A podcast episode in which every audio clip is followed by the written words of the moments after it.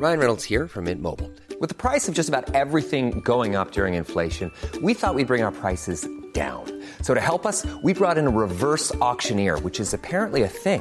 Mint Mobile unlimited premium wireless. Ready to get 30, 30, bit to get 30, bit to get 20, 20, 20, bit to get 20, 20, bit to get 15, 15, 15, 15 just 15 bucks a month. So, Give it a try at mintmobile.com slash switch.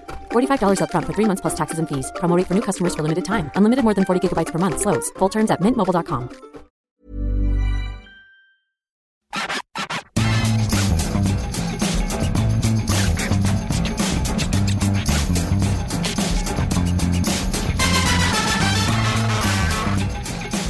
Salut à tous, je suis Maxime Dupuis, bienvenue dans l'EFC Stream Team. C'est la dernière de l'année, vraiment, cette fois, c'est pour de bon. C'est Noël aussi. J'avoue que j'ai pas trop d'idées à l'heure de me lancer dans cette introduction, happé par la perspective de folles vacances que je vais possiblement passer chez moi. Envoler mes rêves de destination lointaine, j'espère que le Père Noël sera sympa et qu'il déposera de belles choses sous mon sapin au moins. Alors aujourd'hui, j'ai envie d'être comme le Père Noël et d'être sympa. Parce que Martin n'est pas là déjà et que ma muse envolée, je suis en mal de pique à balancer. Parce que Cyril est là aussi et que Cyril est bien plus fin et prudent dans sa communication. Il ne balance pas tout ce qui lui passe par la tête à la seconde où il a pensé à un truc. Martin, prenez ce matin. Martin, là, il est parti dans les lointaines contrées du centre de la France. C'est un peu la terre du milieu de l'Hexagone pour vous donner une idée. Eh bien, Martin nous a envoyé un message sur WhatsApp pour nous raconter son dernier rêve qui disait en substance qu'il avait croisé le groupe Noir Désir dans les bureaux d'Eurosport et que les musiciens lui avaient confié qu'ils avaient écrit leurs meilleures chansons à la Sogérès. Alors la Sogérès, pour ceux qui ne savent pas, c'est une cantine d'entreprise. Martin, il fait tout le temps des rêves bizarres. Voilà, ça mériterait bien une psychanalyse, même si je suis moins étonné de la présence de la Sogérès que Noir Désir dans ses songes nocturnes. Cyril, lui, il balancerait jamais ça au débeauté, bien conscient des répercussions possibles sur cette émission et sur sa carrière professionnelle surtout. J'ai quand même une question, Cyril, parce que moi aussi, je ramène tout à la nourriture. Qu'est-ce que tu vas manger ce soir au réveillon? Euh, salut à tous. Bah, c'est une excellente question. Euh, je t'avoue que je ne connais pas encore le, le menu. Je préfère me garder la surprise euh, pour Noël. Alors, pour te mettre mal avec ta famille, potentiellement, qu'est-ce que tu aimerais manger ou tu n'aimerais pas avoir dans ton assiette? Euh, bah, on est assez traditionnel, hein. un petit peu de, de saumon, du foie gras, même si ah, c'est pas, pas forcément bien vu. Voilà, une bonne volaille, de la sauce, du fromage. Enfin, voilà, un plat, un repas complet. La, petite- la petite bûche? Ouais, la petite bûche, mais je suis moins sacré, je, suis- je suis moins salé, je suis Ouais. plutôt, je suis plutôt, non, je suis moins sucré, pardon, je suis plutôt salé. Ouais, pareil. Et moi, alors, je suis pas. Alors, euh, je suis très tranquille avec le foie gras parce que je n'aime pas ça. Ça Et le champagne non plus, Maxime, c'est ça en plus. Ouais, j'aime pas le champagne, j'aime pas le foie gras, j'aime beaucoup le saumon. Donc du saumon avec des blinis, avec du beurre, euh, des kilos de beurre, ça, ça me va très bien. Mais je suis pas du tout. En revanche, moi, je suis monsieur huître. C'est-à-dire que je peux manger 6 ou 8 douzaines d'huîtres, vraiment. Sans être malade, je précise. Eh ben, c'est un autre type de record, Maxime. Ah oui, bah, eh, on a les records qu'on mérite. Hein. C'est ça. C'est exactement ça. Bon, bah alors, on vous l'a dit, c'est Noël, mais on n'allait pas vous laisser euh, tout seul avant les fêtes. On vous a concocté évidemment une émission, la dernière donc de l'année. Et dans cette émission, il va être question des bilans de l'année, mais aussi un peu d'actu, parce que il ne vous a pas échappé que mercredi, on a eu droit à la dernière euh, journée de Ligue 1 de l'année donc civile, avec un Paris Saint-Germain qui, encore une fois, est passé à deux doigts d'une défaite, qui aurait été pour le coup, encore une fois, j'ai envie de dire méritée, et qui a été sauvé dans les arrêts de jeu. Euh, Cyril, l'année dernière, à la même époque, Tourelle se faisait virer. Pochettino, lui, sera là à la rentrée. Et la question de ce premier sujet, ça va être simple, c'est de se dire, est-ce qu'à un moment, il ne faudrait pas administrer à Pochettino le même traitement qu'on avait administré à Tourelle l'année dernière? En deuxième euh, sujet, Maxime, euh, on continuera les bilans de l'année, mais là, on va se pencher sur l'équipe type euh, à la mi-saison en Ligue 1. Euh, bah, c'est un exercice qu'on aime toujours faire. Il y a beaucoup de clubs représentés, vous verrez ça, et beaucoup de joueurs qui nous ont fait vibrer dans ces premiers mois de compétition en Ligue 1. Et dans les joueurs qui nous ont fait vibrer, on a décidé de faire un classement bah, du joueur français de l'année, tout simplement. On a fait voter toute la rédaction. Et euh, on va pas po- spoiler sur le nom du vainqueur, mais c'est un plébiscite. Donc tous les héros ou non-héros de l'été dernier à l'Euro que vous avez vus sur le terrain, vous allez les retrouver en fin d'émission. Euh, cette émission est évidemment à retrouver sur les bonnes plateformes. On ne le dit plus assez, mais vous pouvez nous retrouver sur Apple Podcasts, Deezer, euh, Google ou ce que, partout où vous voulez.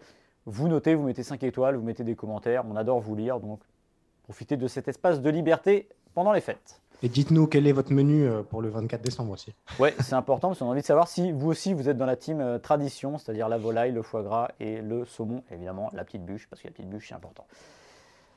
On y va Cyril? On y va. On va démarrer avec le Paris Saint-Germain. Paris Saint-Germain qui termine la phase allée avec 46 points. Sur le papier, c'est très très bien, même au-delà de ça, mais j'ai quand même l'impression que ces 46 points sont les mieux payés de l'histoire du championnat de France. Parce que ce Paris Saint-Germain-là, on a l'impression qu'on répète tout le temps la même chose, bah, on ne voit pas bien où il va. Il va aller au titre de champion de France, 13 points d'avance sur le second, peut-être 10 si Marseille gagnait contre Lyon son match en retard, mais on a du mal à lui donner un destin euh, plus large que celui qu'il a euh, au niveau euh, hexagonal, c'est-à-dire la Ligue des Champions. Ce PSG est censé être bâti pour gagner la Ligue des Champions. Et à force de dire ça ira mieux au printemps, le problème c'est que le printemps va arriver très vite et Cyril, qu'on n'a pas l'impression que ça va mieux et qu'on ne voit pas trop les ressorts à, faire bouger pour que le PSG soit enfin une équipe euh, digne d'une victoire en Ligue des Champions. Ouais, euh, c'est exactement la même équipe qu'en septembre en fait, à partir du moment où, Mauricio Pochettino a récupéré tous ses joueurs.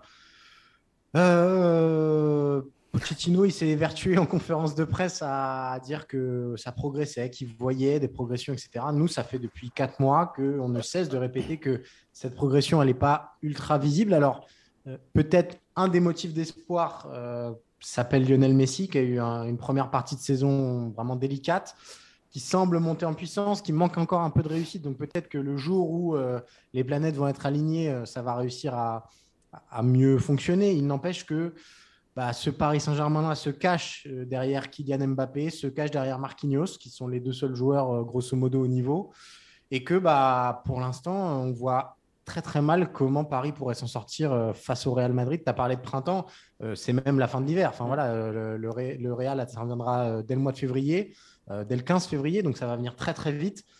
Et cette progression euh, martelée par euh, Mauricio Pochettino, elle est invisible.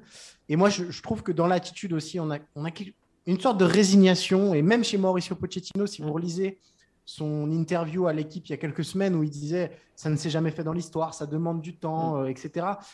On a compris que ce ne serait pas une équipe made in Pochettino qu'on verrait euh, avec le Paris Saint-Germain, que ce serait euh, une espèce de bricolage avec les, moyens du bord qui sont XXL mais qui du coup sont beaucoup trop surdimensionnés finalement, mm.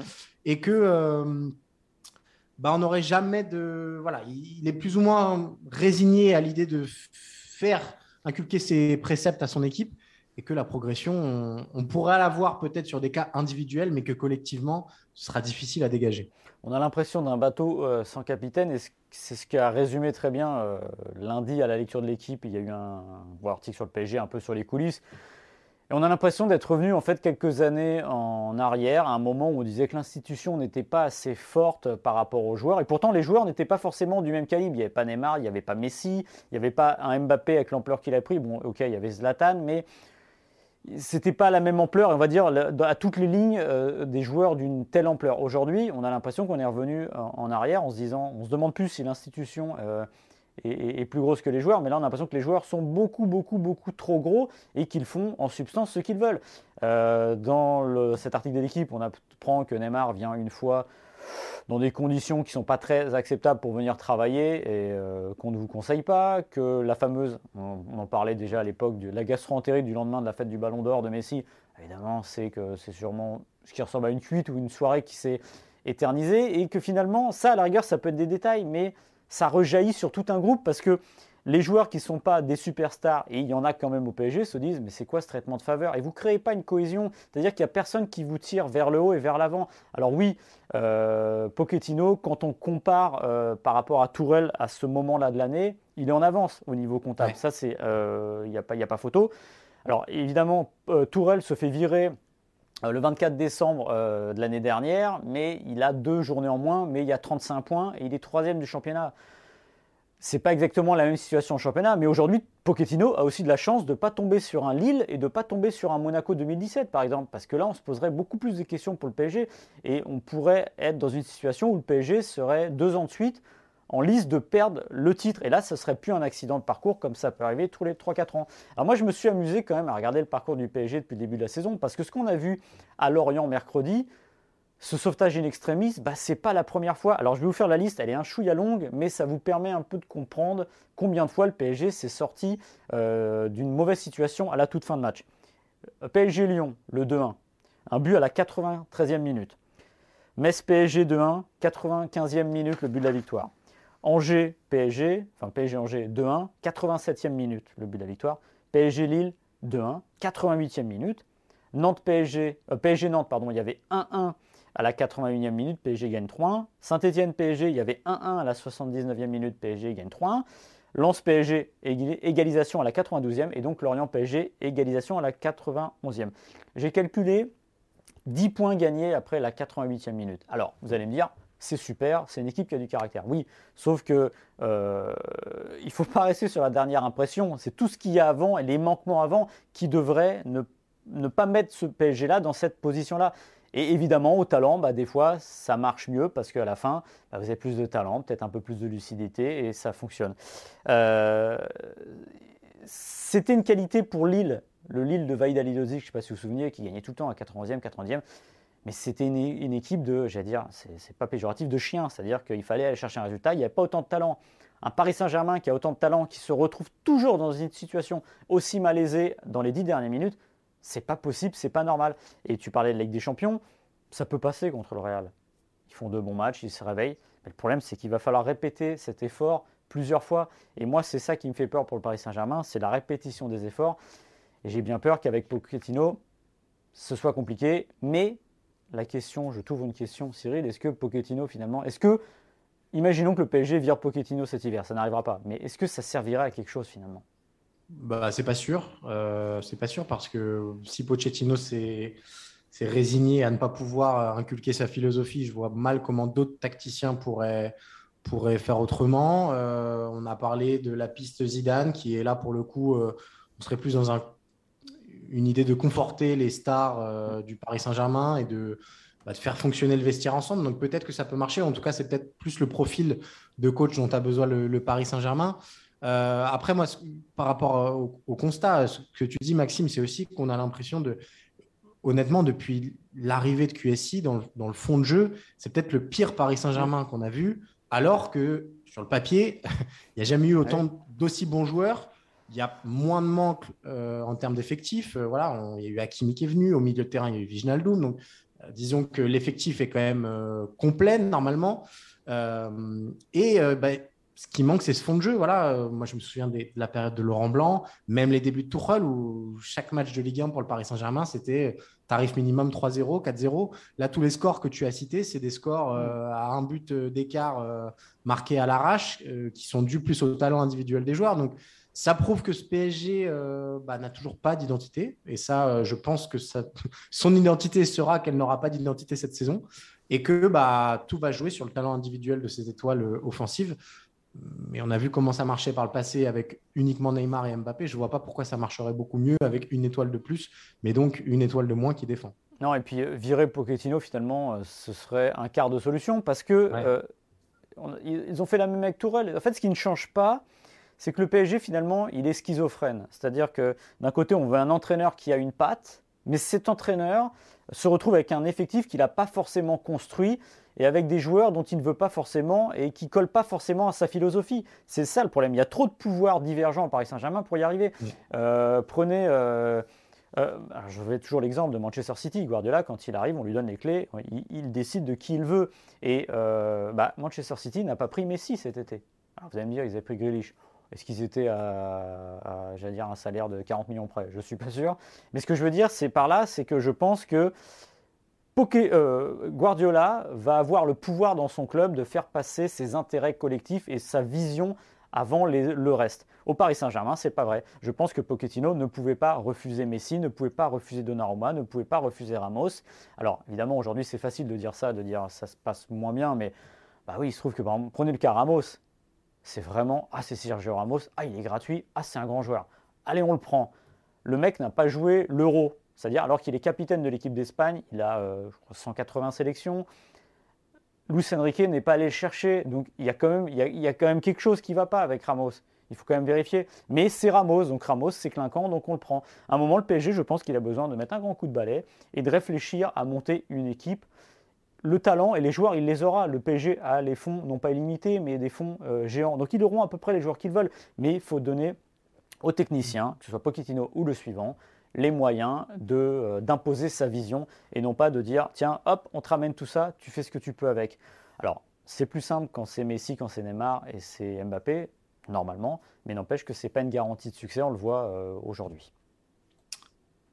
On est d'accord, Maxime. Hein. On a bah. l'impression que c'est plus euh, une politique sportive dont le Paris Saint-Germain a besoin ah oui, qu'autre chose, quitte à avoir des joueurs un tout petit peu moins talentueux, mais au moins une ligne directrice identifiable et claire pour tout le monde. Et, les, les, cas, les exemples de Liverpool typiquement, euh, qui a gagné la Ligue des Champions en 2019, de Chelsea, ne devraient leur mettre, enfin je veux dire, la, puce à l'oreille. Ils voient bien que ces, équipes-là ont été bâties avec un projet collectif. Alors les individualités sont devenues très fortes. Regardez la triplette d'attaquants euh, Salah, Firmino, euh, Mané à, Liverpool. Mais lequel de ces joueurs aurait été acheté au PSG à l'époque où ils n'étaient pas encore ce qu'ils sont devenus? Bah, Aucun, en fait. Sauf que c'est le collectif qui les a fait devenir grands. Et le PSG prend les, pour moi le, problème à l'envers, c'est-à-dire qu'il prend les individualités pour faire grandir son collectif. Tu parlais d'individualité, Maxime, tu m'offres une euh, transition rêvée. C'est préparé tout ça. Hein. Euh, bah, bien sûr, ça, ça fait une semaine qu'on le répète. Euh, mercredi, c'était la dernière euh, journée de la phase allée de la Ligue 1. 19 matchs se sont donc euh, écoulés, Maxime, et on s'est amusé avec cet exercice qu'on adore faire et qui divise à chaque fois l'équipe type de la phase allée de Ligue 1. On va commencer, Maxime, si tu le veux bien, avec un premier cas qui a fait d'entrée débat. C'est le cas du gardien de but où on a retenu finalement Anthony Lopez, euh, joueur de l'Olympique lyonnais, Olympique lyonnais qui est 13e ou 14e de Ligue 1. Euh, pourquoi avoir choisi Anthony Lopez euh, dans les buts de cette équipe type? Bah, c'est un peu un choix, j'allais dire, à l'ancienne. À un moment, vous savez, les, les, grands gardiens, même en équipe de France, jouaient dans des équipes un peu, j'allais dire, moyennes, et on les voyait beaucoup plus parce qu'ils avaient plein d'arrêts à faire, plus que dans des très grosses équipes. Alors ça remonte à il y a longtemps, mais bah, Lopez c'est un peu ça, c'est-à-dire que euh, l'OL n'est pas bien en point, mais imaginez que l'OL sans Lopez, ce serait encore pire. Voilà, c'est le gardien qui euh, balance le plus d'arrêts, qui fait, je crois que c'est avec Costil les deux gardiens qui font le plus d'arrêts, et qui a sauvé un nombre incalculable de points. Et il est mis en lumière, euh, j'allais dire, pas quotidiennement, mais chaque semaine, parce que devant lui, il n'y a personne pour l'aider. Donc c'est un peu un one-man show. Et moi, dans mon esprit, c'était l'idée de récompenser un peu un joueur qui, euh, bah, qui fait tout ce qu'il peut, qui prend plus de buts que les autres, mais qui, s'il était bien défendu, bah, on prendrait sûrement déjà beaucoup moins. On le verrait un peu moins, mais il fait quand même une grande saison. Et surtout, cette saison-là, elle arrive dans une situation où euh, il était remis en cause euh, par son nouvel entraîneur, Peter Boss, en début de saison, qui voulait le remplacer. Il a répondu de la meilleure des manières. Et c'est vrai que j'ai envie de dire que pour l'OL, heureusement qu'il est là. On passe euh, aux défenseurs, Maxime. Alors, on a suivi la mode euh, et on y tenait. Exactement. On a choisi une, défense à 3 parce qu'on a vu beaucoup d'équipes dans la lignée de l'euro finalement bah, passer sur ce système-là qui permet une supériorité à la, à la relance notamment. Trois défenseurs, là c'est du top niveau. On va commencer avec Saliba invité la semaine dernière dans, le FC Stream Team. Euh, bah, le rock de cet OM, euh, il est passé à côté de très peu de matchs, euh, ou en tout cas, ce n'était pas forcément en Ligue 1. Et c'est vraiment le, phare de la défense de, de Sampaoli à Marseille. À ses côtés, Marquinhos, l'assurance tout risque du Paris Saint-Germain. Et Todibo, récompensé de son excellent début de saison avec Nice, où sa charnière avec Ganté est quand même très complémentaire. Euh, on est sur une charnière jeune, enfin une charnière. On est sur euh, trois défenseurs euh, plutôt jeunes, très bons au duel, excellent relanceur, donc difficile de, trouver meilleur candidat à ce poste-là. Ouais, c'est une vraie défense moderne, j'ai envie de dire, avec des jeunes comme tu l'as dit. Et ce que j'aime bien dans cette défense-là, c'est qu'il y a Marquinhos, donc qui est le symbole de ce que devrait être le PSG finalement. S'il y avait plus de Marquinhos au PSG, il y aurait moins de choses à dire. On en parlera moins souvent dans l'émission sûrement. Euh, et de l'autre côté, on a deux joueurs finalement qui sont euh, deux pendants, c'est-à-dire Saliba et Todibo. Et je trouve que ce sont des joueurs qui sont partis trop tôt dans un club étranger. Saliba, Arsenal, où personne ne lui a fait confiance, assez incroyablement. Todibo, il est parti du côté du Barça. Euh, résultat, il ne joue pas non plus parce que c'est des moments où ces joueurs-là ont besoin de grandir. Et finalement, leur croissance, ils l'ont reprise dans des clubs de Ligue 1 de haut de tableau. Et quand on voit leur performance, on se dit que bah, ça aurait été dommage de passer à côté et même eux de mettre finalement un peu leur carrière en péril par ces choix-là. Euh, prenez Saliba, euh, c'est un gamin, il a un port altier, il relance, alors il fait des, des, fois des conneries de son âge sur le terrain, etc. Mais quand on le voit avec ce geste symbolique du tacle sur Mbappé contre le Paris Saint-Germain, on dit que ces types-là, on est vraiment content de les avoir en Ligue 1 et que cette défense centrale-là, bah moi j'aimerais bien l'avoir dans mon club pour le coup. c'est clair. On passe... D'autres joueurs qu'on adore avoir en Ligue 1, Maxime, et là on va passer au, au créatif déjà un milieu de terrain, donc euh, cette équipe en 3, 4, 1, 2, pour être très précis. Euh, piston droit, le débat a été finalement simple. Euh, Jonathan Klaus, un des meilleurs passeurs du, championnat de Ligue 1, qui a surfé sur un début de saison absolument incroyable. On parlait de lui du côté de, de Clairefontaine à l'époque. il y a eu peut-être Jimmy Cabot qui aurait pu être cité dans ce rôle si particulier de piston. Mais voilà, Klaus ça commence à, être un sacré client en Ligue 1. Non, et c'est pas. J'aime bien ce milieu de terrain-là parce que c'est un vrai milieu de terrain de Ligue 1. Et je trouve qu'il représente vraiment euh, ce qu'est la Ligue 1 aujourd'hui. C'est-à-dire qu'il y a la locomotive PSG qui est loin devant. Et derrière, on parle de Ligue des talents. Ben, moi, j'aime bien les talents que je vois là parce que ce pas des joueurs, euh, j'allais dire, les plus en lumière naturellement, mais qui sont formidable au quotidien. On va te parler de Klaus. Fofana, pareil, il n'est pas pour rien dans le début de saison euh, de Lens. Super joueur, Caio Henrique à gauche euh, à Monaco. Et évidemment, TJ Savanier, qui lui est cette espèce d'ovni, mais qui fait tellement de, bien à la Ligue 1, tellement de bien à Montpellier, et qui a un talent fou. Donc moi j'aime bien, c'est vraiment, je dirais, dans, toutes les lignes qu'on va voir, c'est presque le moins, le moins spectaculaire, on va dire, sur les noms alignés, mais on a un vrai milieu de terrain cohérent et qui ressemble à la Ligue 1. Et on est bien content d'avoir ces joueurs-là euh, tous les week-ends. Meneur de jeu, euh, là aussi, euh, il n'y a pas eu de débat pour le coup. Dimitri Payet, le Factor X de l'Olympique de Marseille, un des meilleurs joueurs de Ligue 1 depuis le début de saison. il est sur une lancée assez dingue à la passe, au but, en faux neuf, en numéro 10, peu importe. on a retrouvé l'excellent Payet et bah, on a envie de le voir comme ça pendant encore très longtemps, Maxime. Ouais, Payet, c'est une montagne russe, on va dire, pour toute sa carrière. C'est-à-dire qu'un coup ça va, un coup ça va pas. Mais quand ça va très bien, ça va vraiment, vraiment très bien. Et si l'OM en est là, euh, bah, il n'y est pas pour rien. Mercredi, euh, il provoque le penalty euh, face à Reims. il le transforme. Heureusement qu'il était là. Voilà, Payet, c'est, dire, c'est, la, la, sécurité sociale de l'Olympique de Marseille avec Saliba, donc en défense centrale. Et pour l'attaque, alors il y avait plusieurs choix possibles, notamment on en parlera d'un qui n'est pas là, qui aurait pu mériter là. Mais le petit David euh, Mbappé, ça a plutôt de la gueule.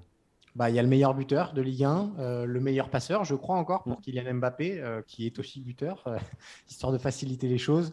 bah là, il y, a eu débat pour un homme, c'est évidemment Gaëtan Laborde. En plus, dans une attaque à deux, on se dit que c'est vrai que ça aurait pu matcher, mais Kylian Mbappé est le joueur fondamental du leader de Ligue 1 qui écrase pour l'instant cette Ligue 1, donc compliqué de s'en passer. Et Jonathan David euh, marque beaucoup, beaucoup, beaucoup. Euh, donc voilà pour le duo. La board, euh, les joueurs qui auraient pu y, figurer aussi, Maxime, je pensais à Frankowski sur ce poste de piston gauche, où ça a été un petit peu plus compliqué à trouver. Paqueta, qui aurait pu, après son excellent début de saison, mais bon, la situation lyonnaise étant ce qu'elle est, c'était compliqué de le, de le, voir dans cette équipe. Donc beaucoup de monde à la porte, mais ce 11-là, il serait assurément en, tête de Ligue 1 euh, à la mi-parcours. Ouais, il y, a de la cohérence dans ce 11. Et comme tu l'as dit, on voulait faire du 3 défenseurs parce que c'est le système qui fonctionne bien. Et c'était un peu plus dur de trouver le piston gauche. Mais en tout cas, ça fonctionne très bien. Et puis ouais, Mbappé, Mbappé, David devant, voilà. Et deux Parisiens, ça résume aussi ce qu'on a dit dans le premier sujet, c'est-à-dire que c'est une équipe qui a 13 euh, points d'avance, mais qui place que deux joueurs euh, dans l'équipe type. Mais ça correspond un peu à ce qu'est le PSG. Et, ce qu'est la Ligue 1 au total, il y a sept équipes qui sont représentées dans, euh, dans ce 11, ce qui est énorme. et comme tu le disais, bah, elle est enthousiasmante cette saison de Ligue 1, mais on a du mal à voir des locomotives euh, clairement euh, immergées. Oui, c'est le syndrome du deuxième qui, à chaque fois qu'il est deuxième, se fait euh, reprendre et perdre la deuxième place. Et la surprise quand même, parce qu'on va le dire maintenant, c'est que si au 10 août, on m'avait dit que dans l'équipe type de la phase allée, il n'y aurait pas Lionel Messi, j'aurais dit, j'y crois pas trop. Mais malheureusement, pour Messi et Paul Paris Saint-Germain, il n'a mis qu'un but, il faut le rappeler. C'est peut-être le chiffre le plus délirant de cette phase allée. Ben voilà, Maxime. Voilà, on va continuer, à, on va continuer à, distribuer les bons points. On s'est dit que ce serait pas mal d'élire euh, le joueur français de l'année. Euh, alors les modalités de classement sont simples. Toute la rédaction d'Eurosport était invitée à voter. Cinq noms classés de 1 à 5. J'ai pris mon petit stylo, mon petit, euh, petit calepin, j'ai fait des calculs et c'est un véritable plébiscite pour le premier. On va, on va, je ne vais pas révéler le nom du premier maintenant. Ce qu'on peut dire déjà, c'est que les trois premiers se sont euh, comment dire, euh, éloignés du reste de la meute. Ouais. très vite. et le hasard des votants, c'est que les, quasiment les 7 ou 8 premiers votants m'ont envoyé le même triplé dans le même ordre. Et les trois que vous avez, si je ne m'abuse, ont toujours été dans les trois premiers. Donc je peux vous dire qu'il n'y a pas de trop de discussion. C'est plus derrière que ça s'est éparpillé. Mais il y a quand même des joueurs qui se sont détachés, euh, notamment à la cinquième place, Cyril. C'est la révélation de l'année en fait. Ouais, la révélation de l'année chez les Bleus. On parlait de, piston. Bah, on, voilà un, euh, ô combien moderne, c'est Théo Hernandez, euh, le piston de l'AC Milan et donc depuis peu de l'équipe de France qui a fait une entrée absolument fracassante euh, post-euro avec, euh, avec ses bleus. Euh, buteur évidemment face à la Belgique, une énergie pour 10, des caractéristiques proches de, son frère aussi, voilà, une grinta réelle et puis bah, un moteur sur patte. Quoi. Donc une vraie bouffée d'oxygène pour ces bleus et pour ce côté gauche qui, mine de rien, même en 2018, on se souvient que c'était c'était Matuidi qui, occupait ce poste-là. C'était pas exactement la même euh, activité, même s'il y en avait beaucoup aussi. Là, on a un joueur qui sait à peu près tout faire euh, sur ce flanc gauche. Non, c'est vraiment la révélation. Moi, je pensais, euh, dans mes pronos, on va dire, qu'il serait dans la liste des 26 pour l'Euro. Je me disais que ça avait du sens, même si à l'époque, Didier Deschamps n'était pas parti pour refaire jouer l'équipe de France à 3 derrière avec deux pistons on se dit que contre la Suisse, il aurait été utile parce que on a vu Rabiot qui s'est noyé à ce poste-là. Bah, peut-être que Hernandez, ça aurait été pas mal. Mais finalement, il est arrivé plus tard et euh, il a réglé bien des problèmes pour Didier Deschamps. Donc, euh, à partir du moment où il a voulu réinstaller cette défense à 3, contre la Finlande, c'est son premier match. Il est euh, très très bon, pas timide, pas du tout timoré. Alors, est-ce que c'est d'avoir son frère avec lui? Je ne sais pas, mais en tout cas, il a pris la place. Et si bien que maintenant, bah, quand vous couchez l'équipe type de l'équipe de France, vous le mettez automatiquement. Il y a évidemment la Belgique. Et puis voilà, cette activité, cette grinta, pour l'instant, il a tout bon. Donc euh, il a réglé un problème qu'avait Didier Deschamps, l'équipe de France. Donc euh, c'est notre cinquième joueur de l'année et aussi même notre révélation de l'année. À la quatrième place, lui, c'est pas une révélation. Il a eu un peu de vie, on va dire, dans cette année. Sa vie en club qui est toujours un peu compliquée, qui est aussi, on parle de montagne russe pour euh, Payet, bah lui, c'est un peu ça aussi. Bah, c'est Paul Pogba, parce qu'il ne faut pas oublier que Paul Pogba, à l'Euro, il a quand même été très bon, et heureusement qu'il était là. Ouais, Pogba euh, jusqu'au huitième de finale. Euh, enfin voilà, si les Bleus vont plus loin, euh, on peut se dire qu'il est en lice pour le, titre de, meilleur joueur du tournoi. Il y a cette Ligue des Nations aussi, mine de rien, où il fait partie des meilleurs joueurs des Bleus. C'est une constante pour lui depuis des années. C'est un des plus réguliers avec le, maillot tricolore.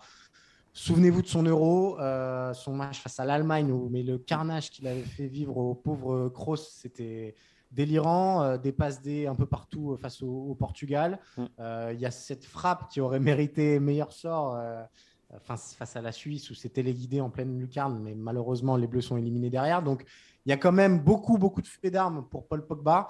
Mais comme tu le dis, Maxime, c'est encore une fois sa situation mancunienne qui pose souci. On espère pour lui, on aimerait bien le voir parce qu'on a l'impression que Paul Pogba, c'est un joueur de tournoi ultime. C'est-à-dire que vous le prenez avec vous pour un grand tournoi, vous savez qu'il répondra présent. On aimerait voir le Paul Pogba euh, plus régulier en club et qui devienne un petit peu un joueur de, championnat, entre guillemets. Et, aussi son leadership euh, en off, on nous dit souvent qu'il bah, y a un capitaine qui a le brassard, c'est Hugo Loris. Et que Pogba, voilà, euh, heureusement que Pogba est là pour plein de choses. Alors là, on ne parle pas de la fois où il a vertement rabroué euh, Pavard euh, en Ligue des Nations qui ne venait pas l'aider, mais ça fait partie du jeu. Et il a ce côté, le prochain capitaine de l'équipe de France, a priori, hormis si un Mbappé veut l'avoir pour être leader technique, etc., mais enfin, sur le bras, on le met à Pogba parce que voilà, il a ça. Et moi, là où j'étais impressionné par Pogba, parce que on était impressionné par son jeu box-to-box, sa capacité de passe. Mais là, je trouve que cette année, il a atteint un niveau de qualité de passe qui est exceptionnel. Tu parlais des passes décisives contre le Portugal. Oui, il y a ce renversement contre euh, l'Allemagne. Et vraiment, cette faculté à trouver la bonne passe dans le bon tempo. On avait eu ça aussi en début de saison avec Manchester, euh, où il avait fait des passes complètement délirantes. On se demande, il trouve des angles. Et il a progressé encore dans son arsenal. Maintenant, il faut qu'il gagne, voilà, j'allais dire, en régularité en club et qui peut-être qu'il se sorte. Alors, avec un nouvel entraîneur Manchester United, ça ira peut-être mieux.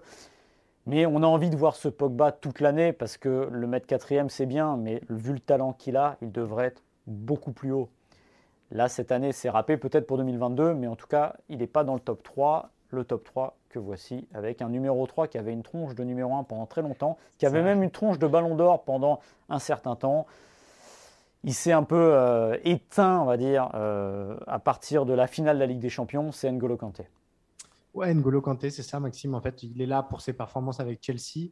Un peu moins pour ses performances avec les Bleus, même s'il reste très précieux, mais c'est peut-être le, petit bémol qu'on peut, peut lui donner après troisième, étant donné son poste, qui est quand même pas le plus exposé du football moderne. Ça prouve à quel point cet homme fait des miracles. Comme tu l'as dit, euh, c'était un des favoris. Euh, juste avant l'Euro, on parlait réellement de la possibilité de voir N'Golo Kanté Ballon d'Or si les Bleus faisaient un beau parcours en, à l'Euro. Bah, c'est toujours le même Kanté. Euh, il récupère, il se projette, euh, il oriente. Euh, voilà, lui aussi continue de progresser, notamment avec le ballon. C'est c'est assez remarquable et bah, c'est devenu le chouchou de Thomas Tuchel assez rapidement. De toute façon, Kanté, c'est le chouchou de n'importe quel entraîneur. Ah oui, et meilleur joueur des demi-finales de la Ligue des Champions, meilleur joueur de la finale. Paul Pogba, justement, dont on parlait tout à l'heure, était venu dans cette émission parler de lui en disant que bah oui, il pouvait avoir le ballon d'or. Et il est vrai que vous prenez l'exemple d'un Jorginho, ça aurait été compliqué quoi qu'il arrive pour Jorginho, d'ailleurs il ne l'a pas eu, mais je pense qu'un type comme Kanté aurait pu avoir le ballon d'or s'il avait fait un bon euro pour une raison simple. C'est que malgré son poste qui n'est pas mis en lumière régulièrement par les observateurs, eh ben, il a une forme de spectacularité dans son jeu parce que regardez euh, Kanté sur le terrain, vous le regardez, c'est un aimant. C'est-à-dire que quand il est bien, euh, vous dites un élément en élastique, vous voyez, hop, le, joueur avec le ballon s'en va, bah hop, l'élastique revient vers vous et vous le reprenez sur vous et il est impossible à détacher un chewing-gum, ce que vous voulez.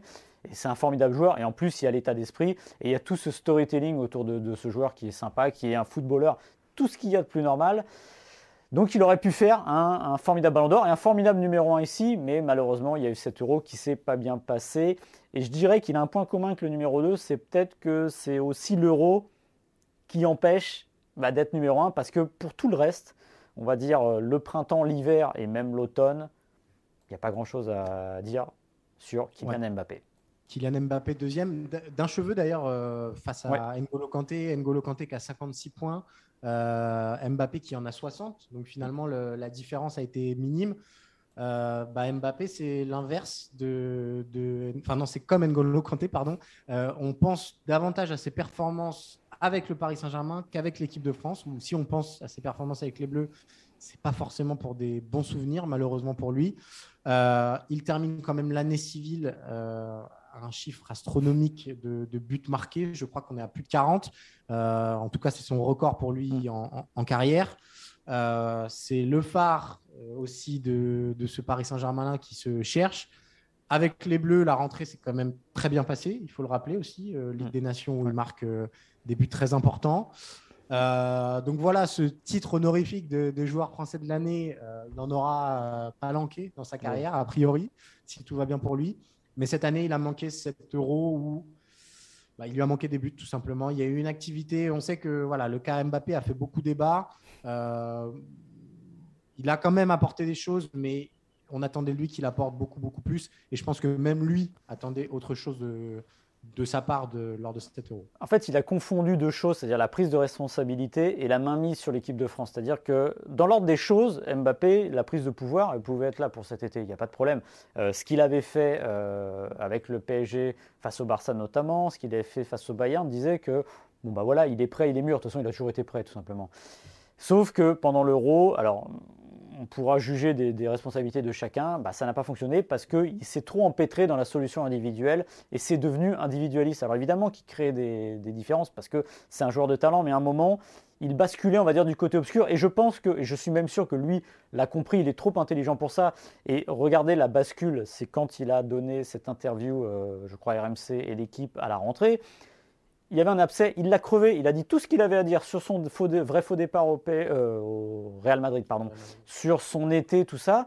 Et comme par hasard, il s'est remis dans le sens de la marche, c'était psychologique, il avait besoin de se remettre là. Et là, le Mbappé qu'on a eu depuis, c'est un joueur fantastique, tu l'as dit, euh, meilleur passeur de Ligue 1, il pourrait bien terminer aussi meilleur buteur de Ligue 1, c'est du jamais vu. Je veux dire que le type fait, euh, c'est du double-double, il va tout faire. Et il y a eu cette rentrée, il y a eu le quadruplé Ok, c'était que le Kazakhstan, mais c'est un quadruplé quand même. Donc là, on a Mbappé qui est parti sur une vague. Et il a vraiment manqué que cet été où c'était mal parti avec la petite embrouille avec Giroud et on a senti que bah, ça partait pas dans le bon sens. Évidemment, l'équipe de France en a pâti. L'équipe de France a besoin de Mbappé. Donc le Mbappé qu'on a à la rentrée, on espère voir le même. Peut-être pas à la rentrée, euh, à la même période, on va dire là en décembre, là, voilà, juste un peu avant. Là. Ça sera bon pour la Coupe du Monde. A priori, ce sera une bonne nouvelle pour les Bleus. Euh, bah, le numéro 1, Maxime, euh, presque à l'unanimité, on va dire, ça a été le numéro 1 de nombreux, nombreux votants. C'est Karim Benzema, évidemment, le grand retour de Karim Benzema avec les Bleus. Et surtout euh, la confirmation qu'au Real Madrid, tout passe absolument par lui. Il euh, n'y a pas eu de débat, Maxime, sur le, cas Karim Benzema? Zéro débat. Et c'est vraiment, au-delà du joueur de l'année, c'est l'histoire de l'année. Parce que Enfin, début mai, euh, Benzema ne jouera pas l'euro. Il n'y a pas de raison que Benzema aille à l'euro. Il y a eu euh, des, besoins communs, des envies communes de Didier Deschamps et lui. Il s'est retrouvé à l'euro. Et si l'équipe de France n'a pas été bonne, euh, bah, il en est pas. Alors, il a sa part de responsabilité parce que dans le collectif, ça a moins marché, ça a été moins préparé. Mais lui, individuellement, il a fait le job. On rappelle, il met 4 buts. les deux buts contre la Suisse en deux minutes, heureusement qu'il est là. Les deux buts contre le Portugal, heureusement qu'il est là. On a retrouvé c'est même pas qu'on a retrouvé un grand Benzema, c'est qu'on a découvert un autre Benzema et ce Benzema qu'on avait attendu pendant toute la première période de sa carrière en équipe de France. Côté leadership, côté euh, encadrement même et côté un peu plus létal. Parce que souvenez-vous qu'il arrête quand même sa première partie de. Enfin, il arrête. On, met fin à sa première partie euh, d'histoire avec les Bleus à 80 minutes de sélection et 27 buts il n'y avait pas de quoi se relever la nuit, c'était pas dingo. Et là, on a retrouvé un super Benzema et on ne peut être que ravi de, le retrouver ainsi. Et tu parles aussi de son année au Real Madrid. Alors lui, il a, mis, il a tout réussi individuellement. Et ce que j'aime aussi dans son année, c'est qu'il a porté son niveau d'exigence et de jeu. De, il a surélevé. Euh, prenez encore les deux buts qu'il met euh, la dernière journée de championnat. Le premier, d'ailleurs, il ressemble un tout petit peu à celui qu'il met contre l'Espagne. Ah, mais et sans contrôle cette fois-ci. Ouais, et alors est moins dans la lucarne. Et le deuxième ressemble pas mal à celui qui marque contre le Portugal aussi d'ailleurs. Cette frappe croisée. Et voilà, c'est le Benzema qui porte le Real. Et on va pas se mentir, il y a eu des moments quand, quand euh, Ronaldo est parti du Real. Est-ce qu'il avait les épaules d'être ce leader-là? Bah oui, il avait les épaules. Et il fait une année formidable. Il manque juste les accomplissements collectifs pour lui. Bah voilà, notre classement du joueur de français de l'année euh, Eurosport. Euh, Hernandez, Pogba, Kanté, Mbappé et Benzema grand vainqueur. Un petit mot peut-être, Maxime, pour ceux qui ont été cités euh, et qui ne figurent pas dans le top 5. Juste aux portes du top 5, c'est Nkunku, euh, une progression absolument folle avec Leipzig. Euh, lui aussi, il est appelé à découvrir les Bleus d'ici peu. S'il continue sur sa lancée, il est appelé aussi à découvrir potentiellement un autre club au plus haut niveau, mais une progression vraiment impressionnante depuis son départ du, du Paris Saint-Germain. Il y a eu Savagnier, qui est aussi beaucoup revenu. Ouais, c'est mon cinquième. Voilà, ouais, voilà, exactement. Bah, on a eu pas mal d'hésitations. TJ Savagnier pour ce qu'il représente, et c'est aussi un petit peu, euh, voilà, c'est une Madeleine de Proust euh, avant l'heure. Euh, Savagnier, c'est le foot comme on l'aime. Coman a été cité, et puis Laborde, Koundé, Maignan, Ben Yedder, Chouameni. voilà un petit peu le, tous les noms qui sont revenus dans. Et Payet aussi, je ne sais pas si tu l'as dit. Payet, absolument. Euh, bah, moi, c'était mon cinquième. Euh, notamment, euh, plus que le joueur, c'est l'homme que j'ai appris à, beaucoup aimer ces dernières semaines. Mm. donc voilà, ce classement du joueur français de l'année. Voilà. Je pense qu'il y, a pas, il y aura moins de débats sur ce classement-là que pour celui du Ballon d'Or. Mais bon, je ne vais pas revenir là-dessus parce que bon, vous allez dire que je radote et puis vous aurez raison. Mais n'empêche. Bah, je crois que c'est la fin. l'heure d'aller manger la bûche. Comme dirait l'autre, il n'est de bonne compagnie qui ne se quitte. Exactement. Il est, il est temps d'aller, euh, d'aller manger la bûche, d'aller euh, faire des excès en tout genre. pas trop, Maxime, pas trop, pas trop. On te connaît, pas trop. Sinon, la prochaine Stream Team, vous allez démarrer avec, euh, avec Martin sur vos excès respectifs des fêtes. Ça va être mais je vais te raconter comment ça va se passer. Je vais arriver dans, dans ma famille ce soir. Je vais dire, déjà dans ma tête, je me dis, bon, l'apéritif, on n'y touche pas trop. Tu vois, tous les petits trucs avec les petits fours, tous ces trucs-là. Non, Maxime, c'est juste. Euh, des fois, j'essaye de me donner des limites. C'est un ou deux. J'en prends un. Bon, voilà. j'en reprends deux, voilà. Et puis bon, après, je me dis, bon, allez, c'est bon, c'est Noël, on va faire la fête. Et puis je finis. Euh, je crois qu'il doit être 5 par personne, je dois être à 10 ou 15, voilà. Donc euh, je suis incapable de me limiter. J'ai aucune volonté. Donc je ne sais pas. Je peux pas. Bah, écoute, réponse, réponse en, janvier 2022 où tu nous diras tout de tout ça. Passez euh, de joyeuses fêtes, soyez prudents, prenez soin de vous et de vos proches. Ouais. Et merci pour votre fidélité au FC Stream Team euh, semaine après semaine. Joyeux Noël, bonne année à tous, et puis on se retrouve à la rentrée. Salut Salut